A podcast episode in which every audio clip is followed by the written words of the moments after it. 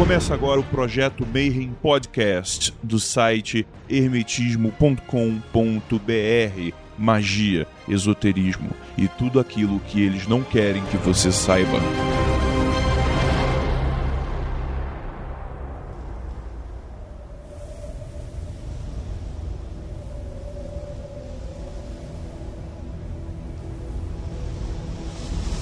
Bom dia para quem é de bom dia, boa noite para quem é de boa noite. Se você caiu de paraquedas nesse episódio, eu vou recomendar que você escute o episódio anterior do Projeto Mayhem. Continuamos aqui, eu, Marcelo Cos e Tiamat, entrevistando o Kaique Girão e o Rafael da Ré. A primeira parte dessa entrevista foi mais focada no Kaique, então agora a gente vai dar sequência conversando um pouquinho com o Daher. Tranquilo, Rafael? Opa, boa noite. Vamos seguir mais ou menos a mesma, a mesma lógica que a gente fez com o Kaique. Então eu vou pedir para você falar um pouquinho de você, como que você começou, qual que é a tua trajetória aí dentro do contexto judaico e do contexto do ocultismo ocidental. Fala um pouquinho pra gente sobre isso aí.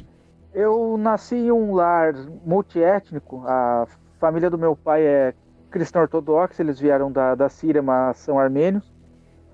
E a família da minha mãe é judia. Só que são judeus que já há uma, duas gerações ou uma geração e meia já estavam afastados, né? já estavam bem seculares e alguns até já haviam se convertido ao catolicismo ou não praticavam nada. Mas eu cresci sempre em torno desses ambientes mais religiosos e com oportunidade de ter contato com idiomas, né? principalmente com o idioma árabe, porque embora a família fosse armênia, eles vieram da, da Síria. O meu bisavô falava árabe com muito palavrão, eu aprendi palavrão primeiro, mas eu sempre fui bem interessado nisso. Frequentava a igreja ortodoxa antioquina, que é da comunidade síria aí em São Paulo, lá no Paraíso. E fui tendo contato com a espiritualidade, que a espiritualidade ortodoxa, né, cristã ortodoxa, é bem mais presente na, na vida do fiel do que a católica normalmente. E desde muito cedo eu comecei a me interessar ao mesmo tempo, lá para os 14, 15 anos, por temas relacionados ao esoterismo. Embora eu frequentasse a igreja e tal, e também sabia que tinha essa origem judaica, eu me interessava bastante por tudo que era ligado ao esoterismo. Só que só 20 anos, né, mais ou menos é, 20, 21 anos atrás, era uma coisa bem complicada. A internet estava engatinhando ainda e e-book era uma coisa impensável, né? Então era biblioteca, livro, pegar uma coisa aqui, uma coisa ali, mas eu fui aos pouquinhos. Quando eu cheguei no começo da vida adulta, já com uns 18, 19, a coisa é, aumentou e foi ficando mais profissional. Já tinha uma boa noção do árabe, né? E comecei a estudar o árabe clássico numa uma escola em Taubaté, uma escola na, na Mesquita, uma escola de árabe clássico.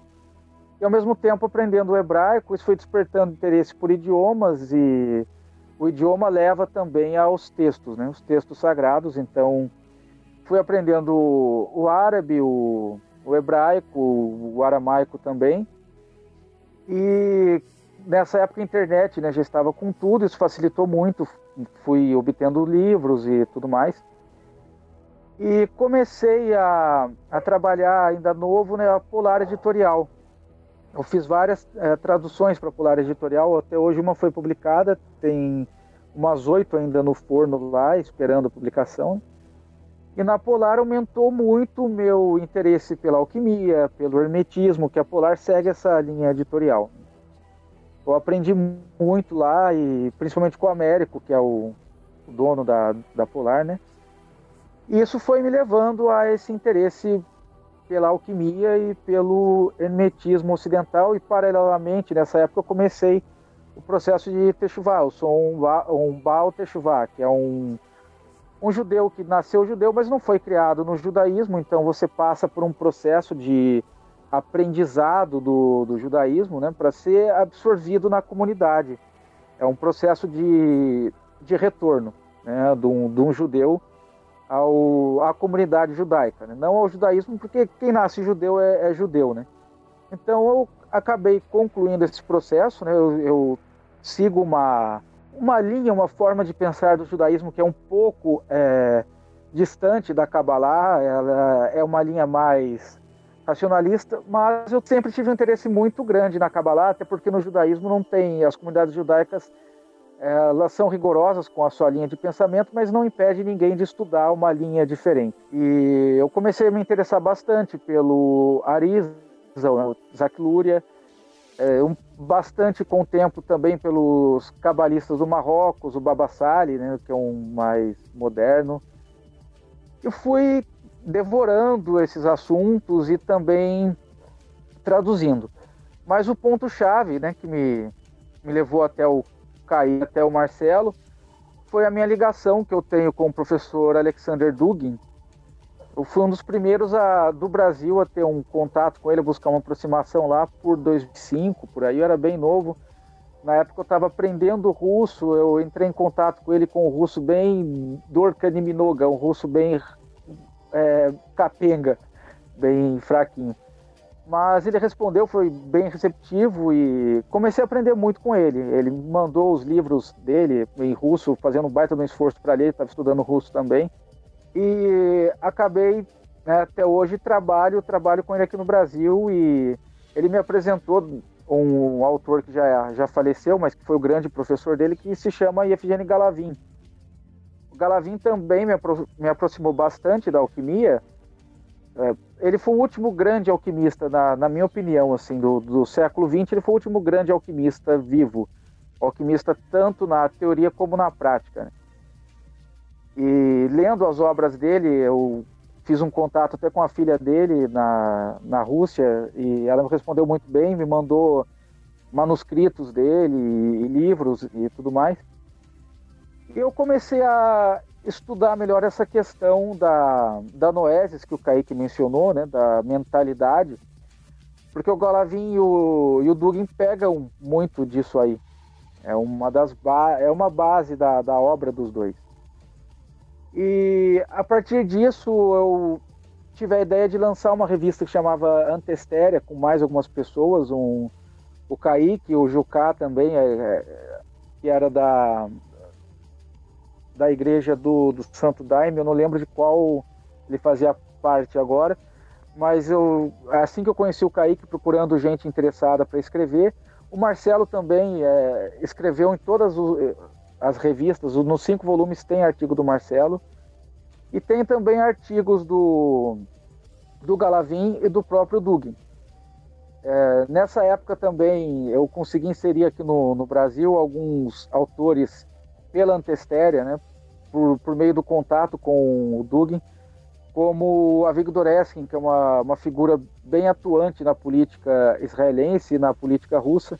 Ele até esteve envolvido naquele ritual que fizeram para matar o Yitzhak Rabin quando era ministro de Israel.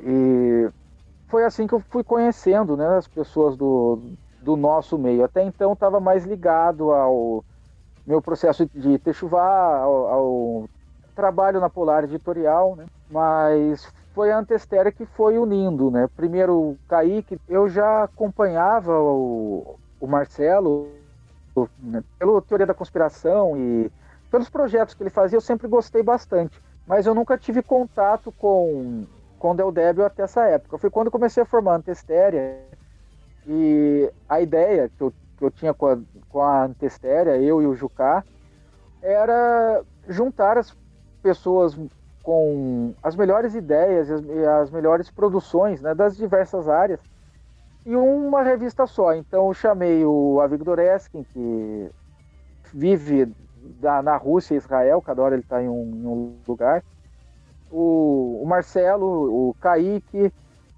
e alguns ah, autores russos, amigos do, do Dugin também. Que a ideia era desenvolver um, um trabalho em torno dessa questão da, da noesis, que o Dugin chama de noomaquia, que é a guerra mental.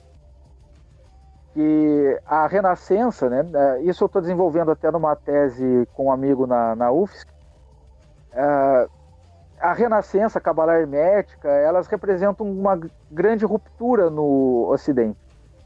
Até então, né, até o começo da Renascença, a noesis do Ocidente ela era muito cívica e eclesiástica. Então a pessoa ela se via como uma filha da igreja e que alcançaria sua realização espiritual ou sua salvação, ou evitaria até a sua danação, no, na pior das hipóteses, pela igreja, né? pensando de acordo com os dogmas e tudo mais.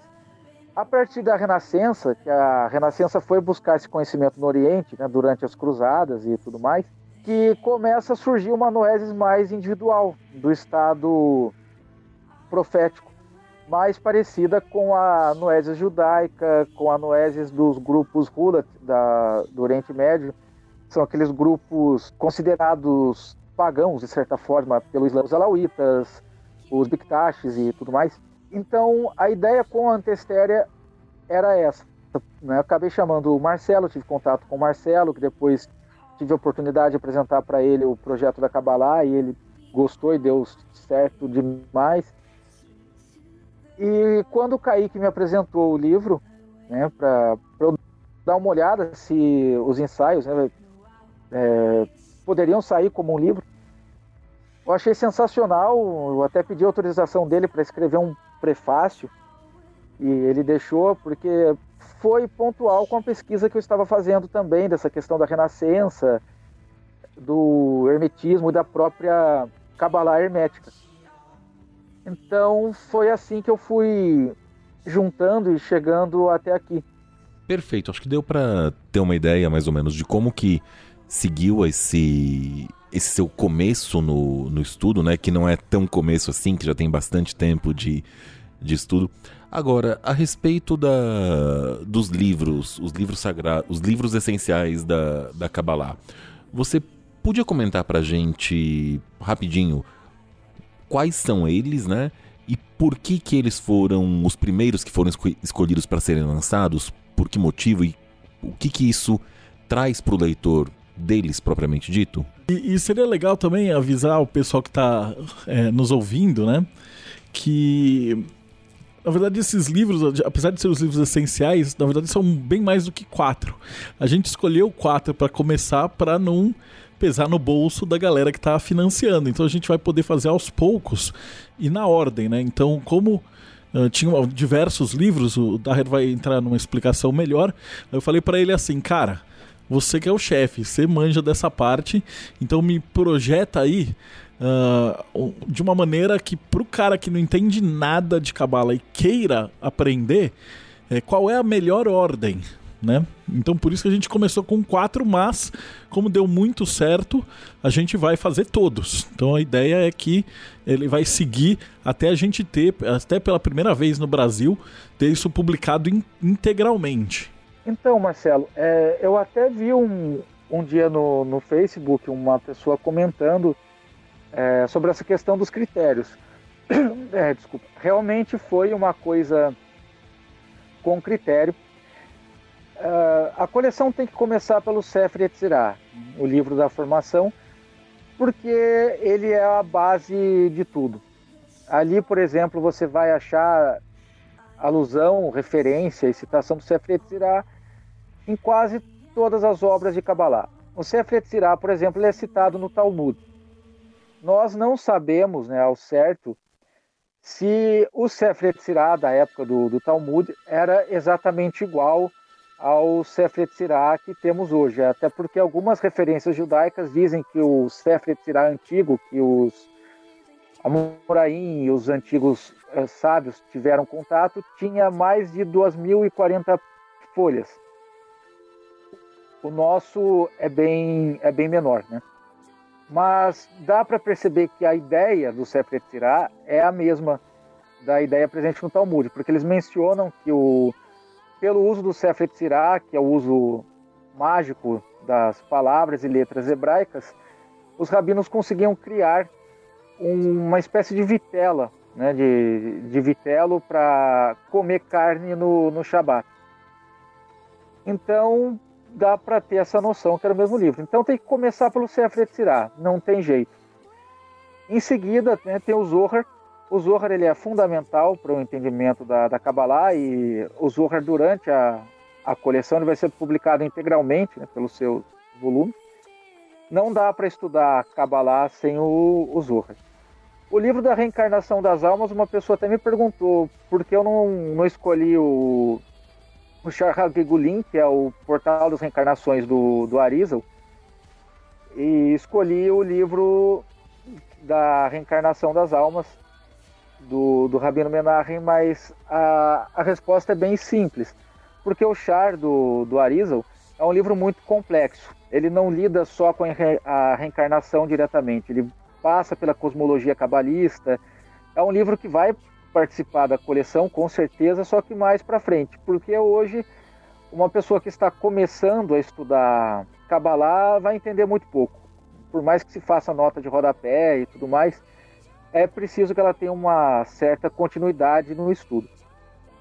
E o livro da Reencarnação das Almas é mais simples, eu coloquei muita nota de rodapé para ficar claro o conceito de reencarnação.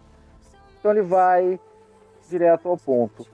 O livro de Eraziel, né, que é um livro Kabbalah prática, né, um, alguns até colocam como um grimório, mas do ponto de vista judaico não é um grimório.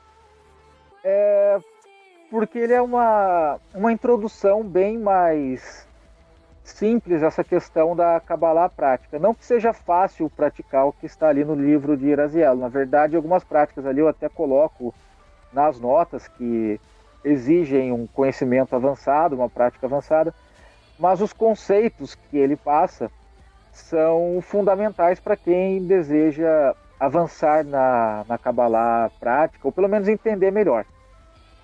E nos próximos volumes, né, os, os leitores já podem esperar aí a continuação do Zohar, o Tikunei Hazohar também, que vai, vai participar, o Bahir, que é a fundamental, e todas as edições serão bem comentadas para um, uma pessoa que não teve nenhum contato com a Kabbalah judaica conseguir entender e absorver o que está ali.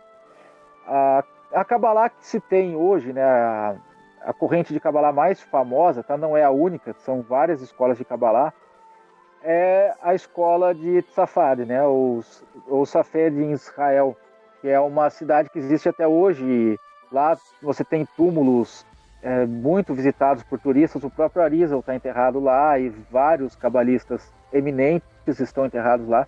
E essa escola é a, a que representa a Kabbalah em sua maioria hoje. Então, os livros que vão é, participar né, dessa, dessa coleção são livros ou da, dessa escola ou os livros base dessa escola, como o próprio Zohar. Ela tem uma continuidade, a coleção tem uma, uma continuidade clara, tem um objetivo claro que é levar ao público um conhecimento da, da Kabbalah e vai seguir sim uma ordem, tá? Para ninguém ficar confuso ou até uma pessoa que está começando comprar um livro e não entender nada. Não é o nosso objetivo causar confusão, mas criar uma espécie de escola mesmo, né? uma, uma espécie de linha para a pessoa conseguir seguir no seu aprendizado. É, você fez uma, uma menção aí é, um pouco fora do assunto do, dos livros né, e das edições, mas é uma, é uma grande curiosidade que eu tinha e que talvez você pudesse me esclarecer, né? Eu estudei um pouquinho do, do judaísmo e da religiosidade e tudo mais, e eu percebo uma diferença pontual a respeito da crença do hermetismo, do ocultismo e da magia ocidental no sentido da reencarnação.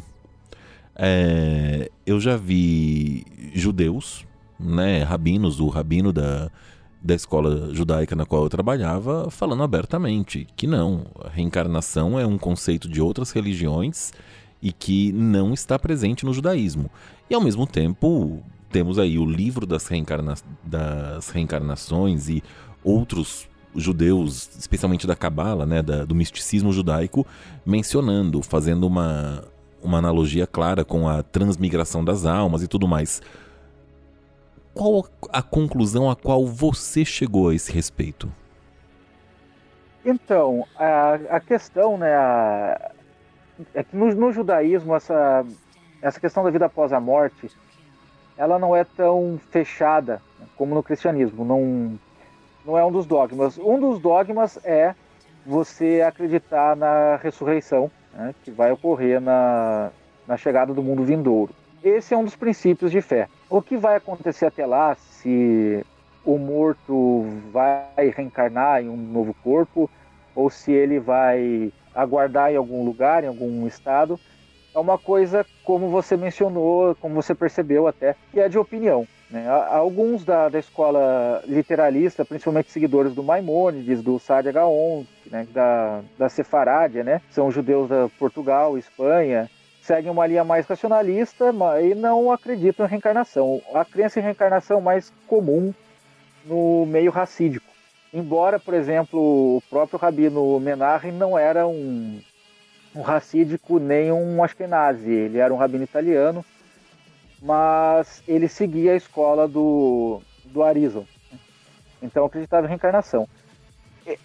Eu, como judeu, tá, eu posso te dizer que eu tenho evidências suficientes para pensar que a reencarnação, conforme apresenta o, o Arisa o, e a escola do Arison, é uma forma correta de se pensar. Não quer dizer que eu considero isso como um dogma, né? Porque no judaísmo não tem dogma. É uma, uma coisa que a gente pode pensar assim, que realmente existe a reencarnação, tomando cuidado para não excluir e não condenar aqueles judeus que rejeitam a crença em reencarnação, que é absolutamente normal, a pessoa não está fora do judaísmo. É, essa questão de se preocupar com a vida após a morte, você acreditando no, no princípio da ressurreição, né, ela não tem a menor importância, porque o judaísmo é a busca para cumprir os mandamentos. A sua preocupação é cumprir os mandamentos. Estudar os mandamentos, absorver os mandamentos para cumprir o, o, mandamento de uma forma correta, e não de uma forma mecanicista. Né? Então posso dizer que sim, eu, eu acredito, embora até isso na, na congregação que eu faço parte, no grupo que eu faço parte, não, não seja uma crença comum, tá? a maioria até não acredita ou procura nem se preocupar com isso, mas como opinião pessoal posso te dizer que sim.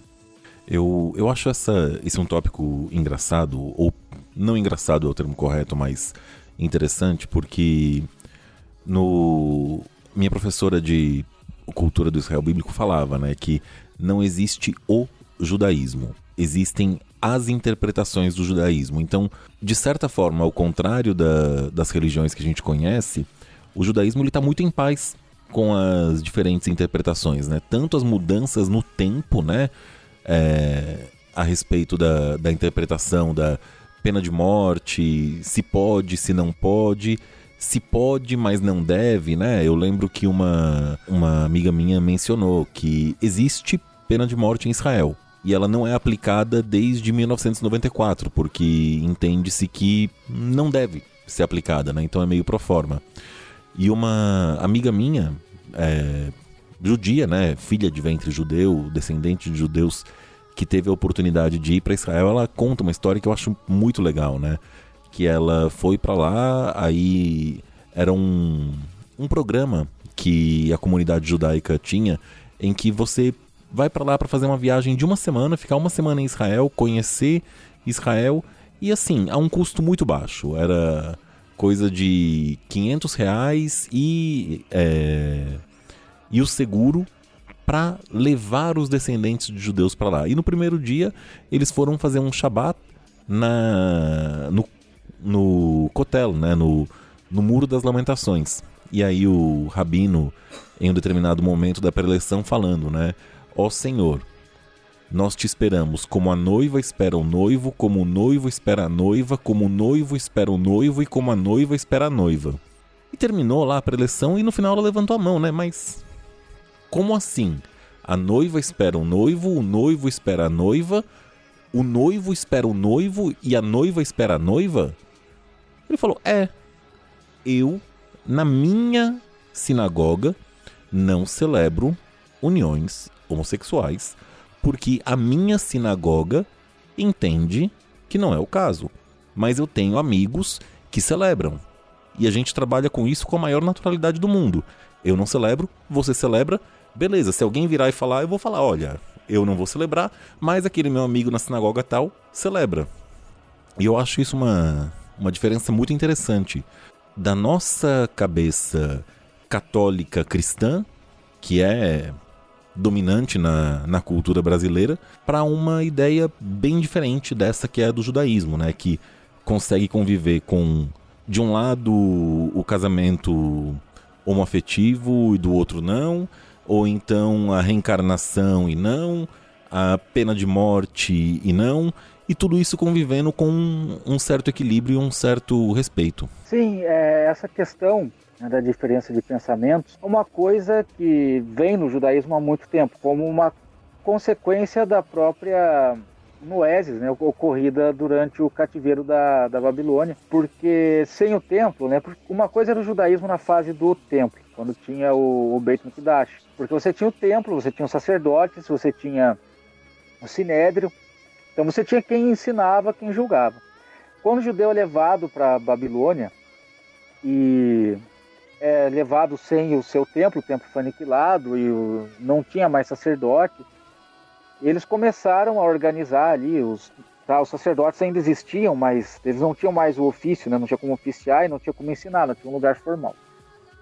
É, ali começa a surgir a, o rabinato, né?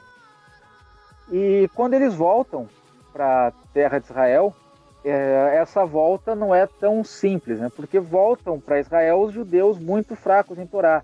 Você vê na, no próprio Tanar que eles voltam carregando coisas em pleno Shabat, né?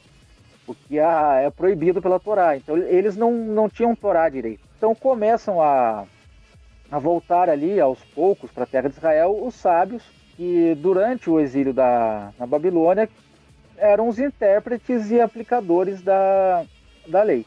E eles eram de linhas diferentes, tanto que você pega no, no Talmud, tem duas escolas né, de, de, julgamento. Você tem a Beit Hillel né, e a Beit Shammai. São dois rabinos chaves ali do, do Talmud. A Beit Hillel é muito mais misericordiosa, muito mais branda do que a Beit Shammai, que é mais rigorosa. Em alguns casos ela, elas pensam de forma totalmente oposta e o método de raciocínio do Talmud é, ou, em alguns casos você acha um equilíbrio da Beit Hillel com a Beit Shammai, quando não dava, prevalece a Beit Hillel, que é a mais misericordiosa. Então essa questão de conviver com pensamentos diferentes nunca foi uma, uma grande questão para os judeus. Né? Não é igual, no, por exemplo, no cristianismo, que você tem diversos cismas na igreja cristã desde os princípios. Ah, o, o ariano não aceitava a divindade de Cristo, então excomunga os arianos, persegue. Aí você tem né, dos concílios ecumênicos da igreja sempre foram realizados para excomungar herege, sempre para descer uh, o sarrafo em alguém, para excomungar, separar e até proibir, né, quando, quando eles tinham força para isso.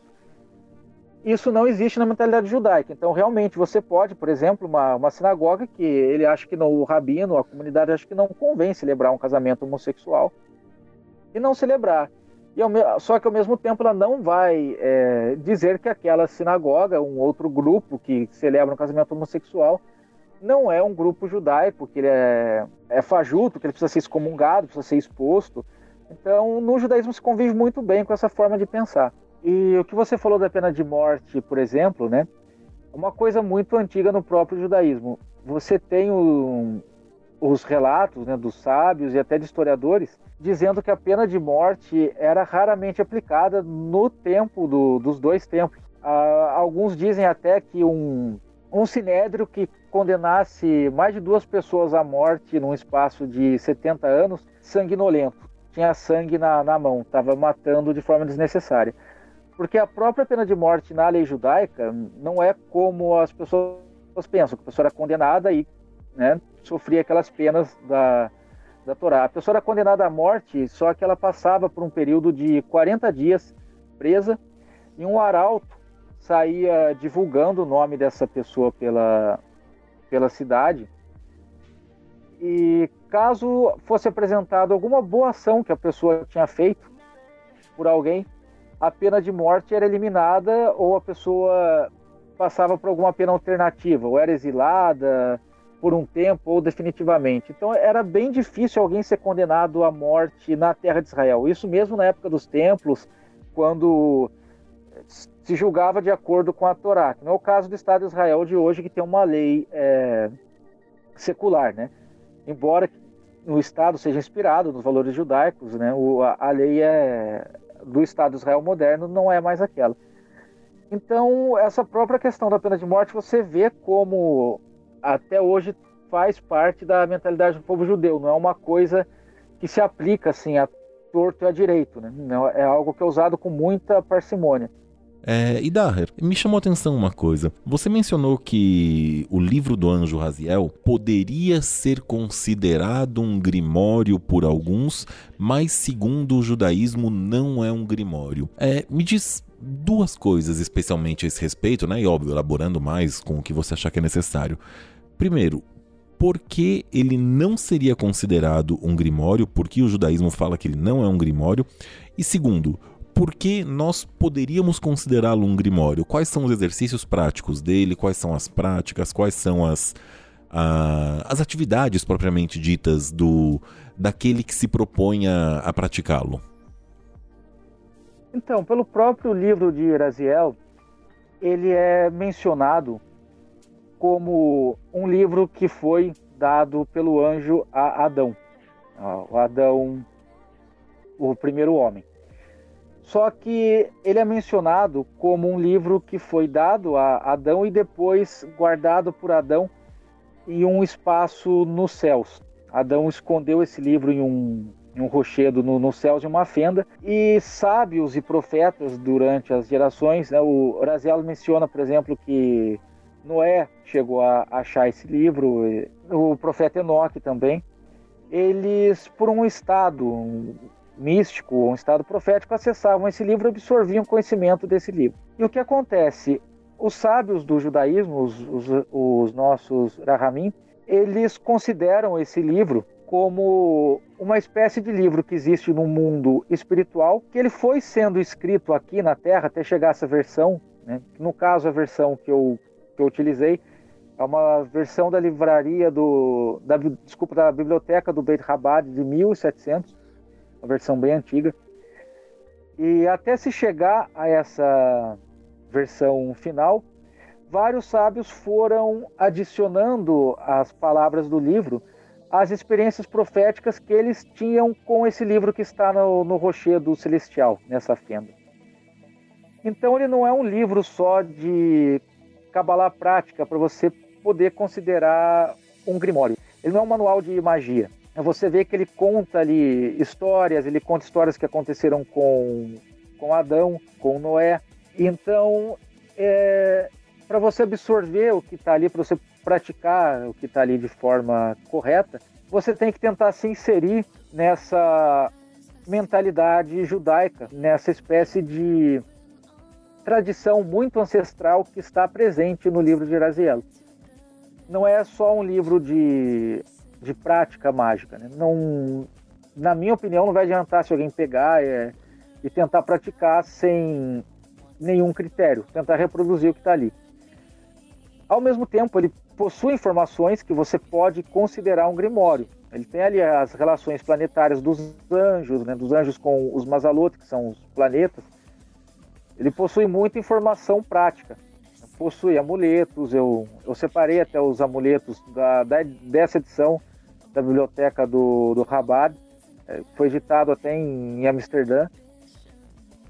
Eu separei ali de uma forma que, caso a pessoa queira praticar, está da forma mais organizada possível. E aproveitando assim para informar que um desses amuletos, o Kamedes, a gente conseguiu fazer em um metal semelhante aí a ouro envelhecido, né? Banhado. Eles têm uma, uma técnica. Se não me engano, é bronze. É um né? bronze que fica lindão, ele imita o ouro, né? Com todas as especificações que você passou. Então, uh, o cara vai poder fazer a, a, evo a evocação, a, o encantamento desse amuleto e usar ele, né? Então, vai ser uma coisa muito bacana. Ou seja, vai poder fazer a consagração sem nem, nem precisar fundir e forjar o próprio amuleto. Ah, maravilhas que a internet nos traz. Então, é, é. esse amuleto até da, da coleção, eu passei justamente com essa ideia, tanto para a pessoa praticar no que está no livro de Iraziel, como esse, é, esse amuleto também é utilizado por judeus em Israel para auxiliar o, a casa ou a pessoa a ter paz e prosperidade. Então, ainda que a, a pessoa não, não tenha interesse em praticar, ela vai receber o amuleto e olha, eu não quero praticar. Pode guardar com carinho é uma, uma oportunidade única para quem comprou e vai receber, né? Foi algo bem pensado, não foi aleatório, não. Foi algo que eu, eu conversei com o Marcelo até semanas, né? Até a gente escolher qual que, que seria e até conseguir confeccionar tal. Foi, foi bem trabalhoso, mas vai compensar para vocês. Como da, é, ele aborda a questão do Grimório dentro do ponto de vista judaico, cabe salientar, primeiro, que a gente tem que entender para que serve um Grimório, né? É, Grimório, ele parte da premissa gramatical, é um, um grimoire, um, uma gramática que trabalha com linguagem, porque dentro da linguagem da Idade Média, trabalhar a gramática era uma forma de alcançar a liberdade, através do que eles chamavam de artes liberais, as artes que libertariam o homem da escravidão, é, da ignorância é, e de uma vida sem sentido. Isso dentro do recurso noético da Idade Média. Se distancia um pouco do contexto religioso e místico judaico, porque na visão judaica, e aí o, o Rafa pode até me corrigir se eu estiver equivocado, na visão judaica, a magia ela é algo secundário que deve ser usado pelos cabalistas apenas para fins de retificação. Então, muitas vezes ela entra mais no aspecto devocional do que taumatúrgico, que é o tema principal dos grimórios. Os grimórios, o tema é o contato com a entidade e a tutela através de um espírito para se operar efeitos é, ditos miraculosos. Isso pode ser encontrado em diversas passagens dos manuscritos mais antigos, como o Igromanteia ou o próprio Testamento de Salomão, que são os grimórios mais antigos conhecidos. Quando se fala no, no Sefer Haziel, né, no livro do anjo Haziel, se pega também muito pela, pela lenda da linguagem, né, da, da, da língua adâmica. A questão da língua adâmica foi muito explorada dentro da literatura é, ocultista clássica, porque diz respeito ao poder que as palavras tinham de criar. Porque uma vez dentro da Kabbalah, o homem não tinha um papel de criação efetivo, mas de co-criador, e se utilizava da linguagem divina para é, exercer um determinado controle sobre os fatores naturais. E outro, outra característica muito interessante que diverge da concepção judaica é que os grimórios eles trabalham sob uma noção mais fetichista, né, mais é, animista e xamânica do que é, quando inserida no contexto judaico. Por exemplo, a própria citação, a questão talismânica na, na prática judaica, ela acaba sendo mais secundária. Às vezes o talismã, a forma como ele é feito, é mais importante do que o material do qual ele é confeccionado.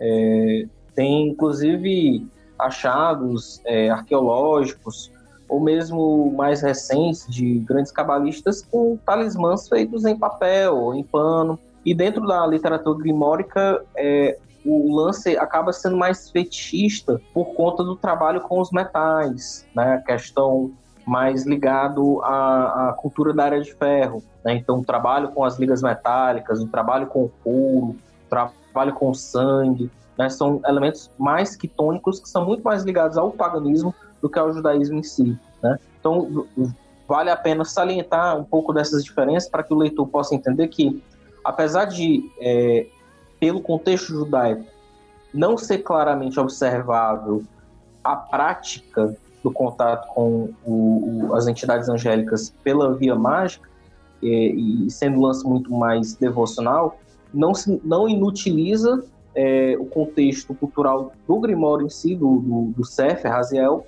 para um contexto mais mágico. Não somente por tabela de correspondência, mas também pelo estudo de contexto. Haja visto que, é, apesar dessas entidades, esses espíritos serem citados como lendas, é, dentro de uma literatura é, sui generis, ainda existem praticantes que tiveram é, algum feedback positivo dessas forças, né, dessas inteligências. Eu cito oportunamente um grimorista americano de nome Brian Gardner, ele é conhecido mais como Frater Ashin Hassan, e ele escreveu uma série de livros, come começando com Gateways Through Stone and the Circle, é, do qual ele trabalha com o sistema do Johannes Trithemius, e em cima desse sistema ele contata o próprio anjo Raziel em uma de suas experiências.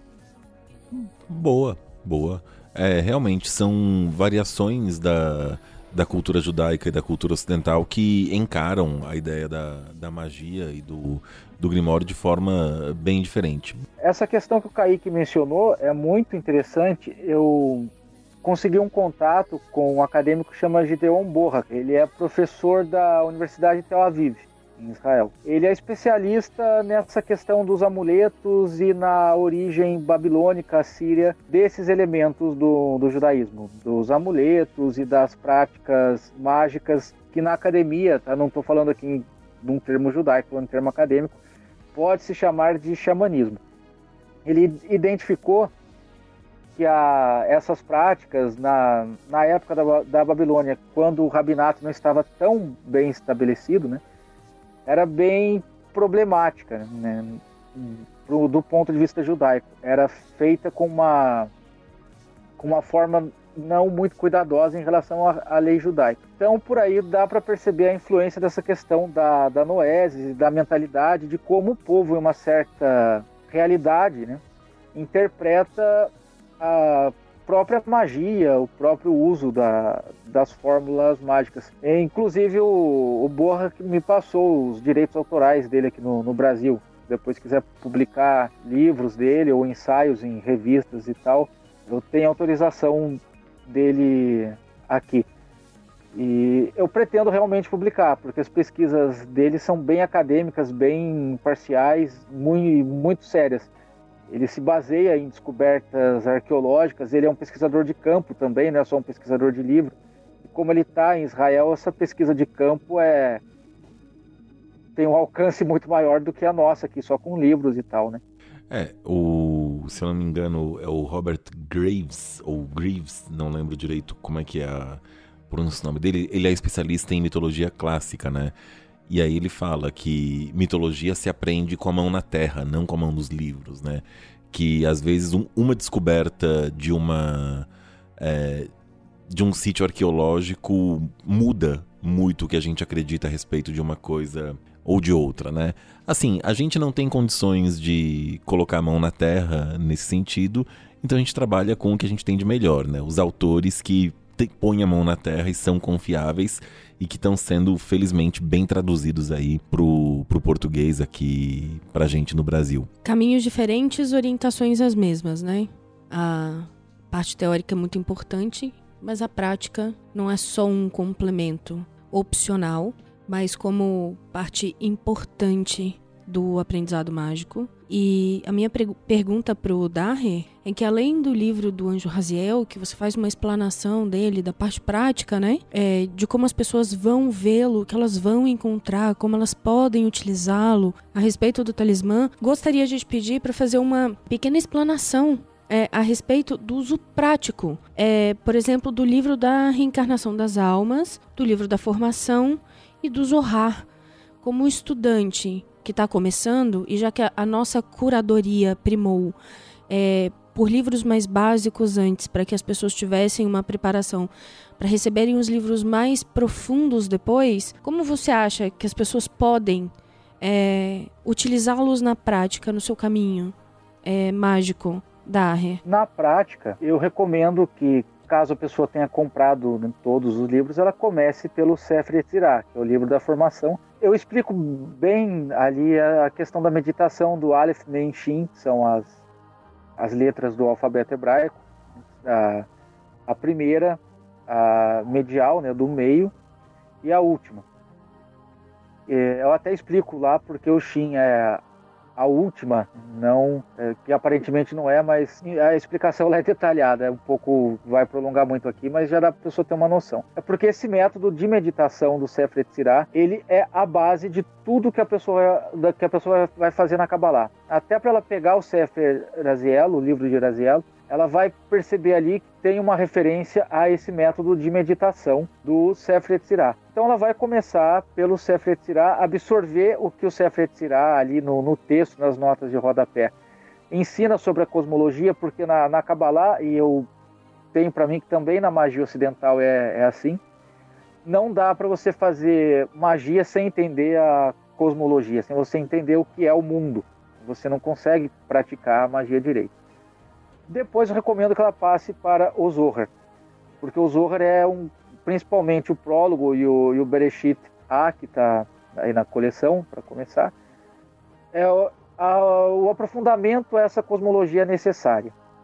Depois que passe para o livro da reencarnação das almas, que ali eu explico nas notas de rodapé como essa questão da reencarnação judaica, que não é tão simples, né? não é só falar em reencarnação. Uma pessoa no sistema de reencarnação judaico, ela pode ser a reencarnação de várias pessoas ao mesmo tempo, ela pode ser uma impregnação de uma pessoa, por exemplo, um, uma centelha de alma que não nasceu com aquela pessoa, mas em algum momento da vida ela impregnou para cumprir um papel na, na, retificação. E uma pessoa pode reencarnar até como um animal, pode reencarnar até como uma planta.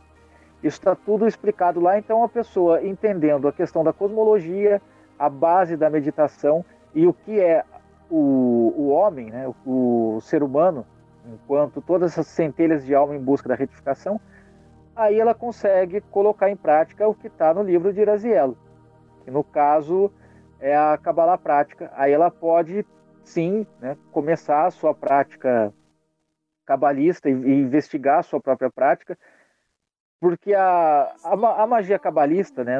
Tudo bem que eu estou pegando emprestado um termo ocidental, tá? De magia, porque na, na Kabbalah não, não se chamaria de, de magia, mas de prática.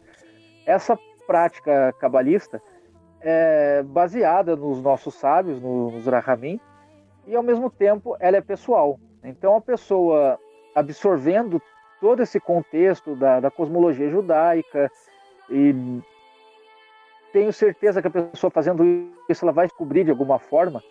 Então, se descobrindo, ela vai conseguir colocar o que está ali em prática. Ela pode partir para o trabalho com as forças angelicais, e tudo mais. Né? Então é um, é um caminho, né? é um caminho de realização. Eu tenho como opinião pessoal, tá? É, alguns judeus vão, vão divergir bastante dessa minha opinião, de que essas coisas não são é, fechadas como parece, né? Porque com certeza vocês já ouviram aquelas opiniões, não, Kabbalah é só para um judeu que estudou 40 anos de Torá, que é só para um judeu que nasceu judeu, se converteu por um tribunal rabínico válido tal. Eu entendo esse tipo de afirmação, né? eu entendo como uma, uma certa precaução dos rabinos necessária, só que eu não, eu não esqueço de uma coisa, que a, a Torá foi dada ao povo judeu, sim, ela foi dada exclusivamente ao povo judeu ali no, no, no, Sinai, só que ela foi dada no deserto. Essa simbologia da Torá ter sido dada no deserto ao povo judeu quer dizer que ela foi dada ao povo judeu, mas ao mundo também. Né? Porque o deserto não era de ninguém. Nenhum povo da, da região reivindicava a propriedade do, do deserto. O deserto era de todo mundo. Então, na minha opinião, eu acredito que sim, a pessoa pode né, buscar nesses livros o seu entendimento de Kabbalah, buscar o, a sua elevação pela Kabbalah e pela prática. Mas isso é uma opinião pessoal minha, tá? Não é da, do grupo judaico que eu faço parte. Muitos judeus não vão concordar com isso, vão achar é, condenação formal, é isso que eu estou falando. Só que é uma opinião pessoal e eu acredito que quem pegar essa coleção e ler e estudar vai me dar razão. Então, tudo bem. As notas de rodapé elas estão muito legais, né? Eu lembro que eu, eu postei a primeira aqui, logo de cara no Cefer, você explica a diferença das palavras que eles usam para o caminho. Né? Em vez de Derek, é, eles usam uma outra palavra, eu não vou lembrar de cabeça agora que é, representa dos fluxos e, e, toda a explicação que você deu tá muito bacana. As notas de rodapé agora a gente tá revisando a parte final. O Grola tá dando uma afinada na, final na diagramação, então para ficar bonitão, para quem tá ouvindo a gente não sabe, o Grola faz umas mágicas, tipo pegar o livro do Crowley. Como é que era o nome daquele livro maledeto? Quatro. O livro dos das mentiras do 333, 333 que era um é. pesadelo em forma de quebra-cabeça. E aí a, a, o Grola tá assim. É, é, era, era o livro do Crowley, né? Então já tá mais que explicado. É uma confusão do demônio. E ele tá deixando de um jeito que tá muito gostoso de ler. Então você vai ter. Uh, o Daher fez a tradução dali palavra por palavra para explicar qual é a importância de cada uma, depois tem a tradução e depois notas de rodapé em cada, cada verso, né? Então tá uma tradução muito bacana mesmo, Daher. Muito obrigado mesmo por estar trabalhando com a gente e fazendo esse trampo. Eu que agradeço ao Marcelo, a vocês. Eu nunca imaginei que ia conseguir trabalhar esses livros com a qualidade de vocês. Eu recebi aqui de presente do Marcelo ah, os livros da, da coleção de Telemann e achei sensacional. A qualidade do material realmente muito boa. O Marcelo teve um, um respeito, um cuidado muito grande com essa coleção. Uma, uma coisa que eu nunca imaginei mesmo, sabe? Eu, eu pensava em uma publicação quando eu estava procurando onde publicar, uma coisa bem menos é, grandiosa, uma coisa que eu, eu, não imaginava que ia ficar tão bonito. Então, eu que agradeço, porque é, é um trabalho realmente único. Como todos puderam perceber, é uma coleção de outro nível, né? Então, acho que nesse momento a gente só pode deixar o nosso agradecimento aí tanto ao Daher quanto ao Kaique por essas explanações que eles deram. A gente volta daqui a mais ou menos uns 15 dias para um próximo episódio do Projeto Mayhem. Então é isso, pessoal. Grande abraço a todo mundo.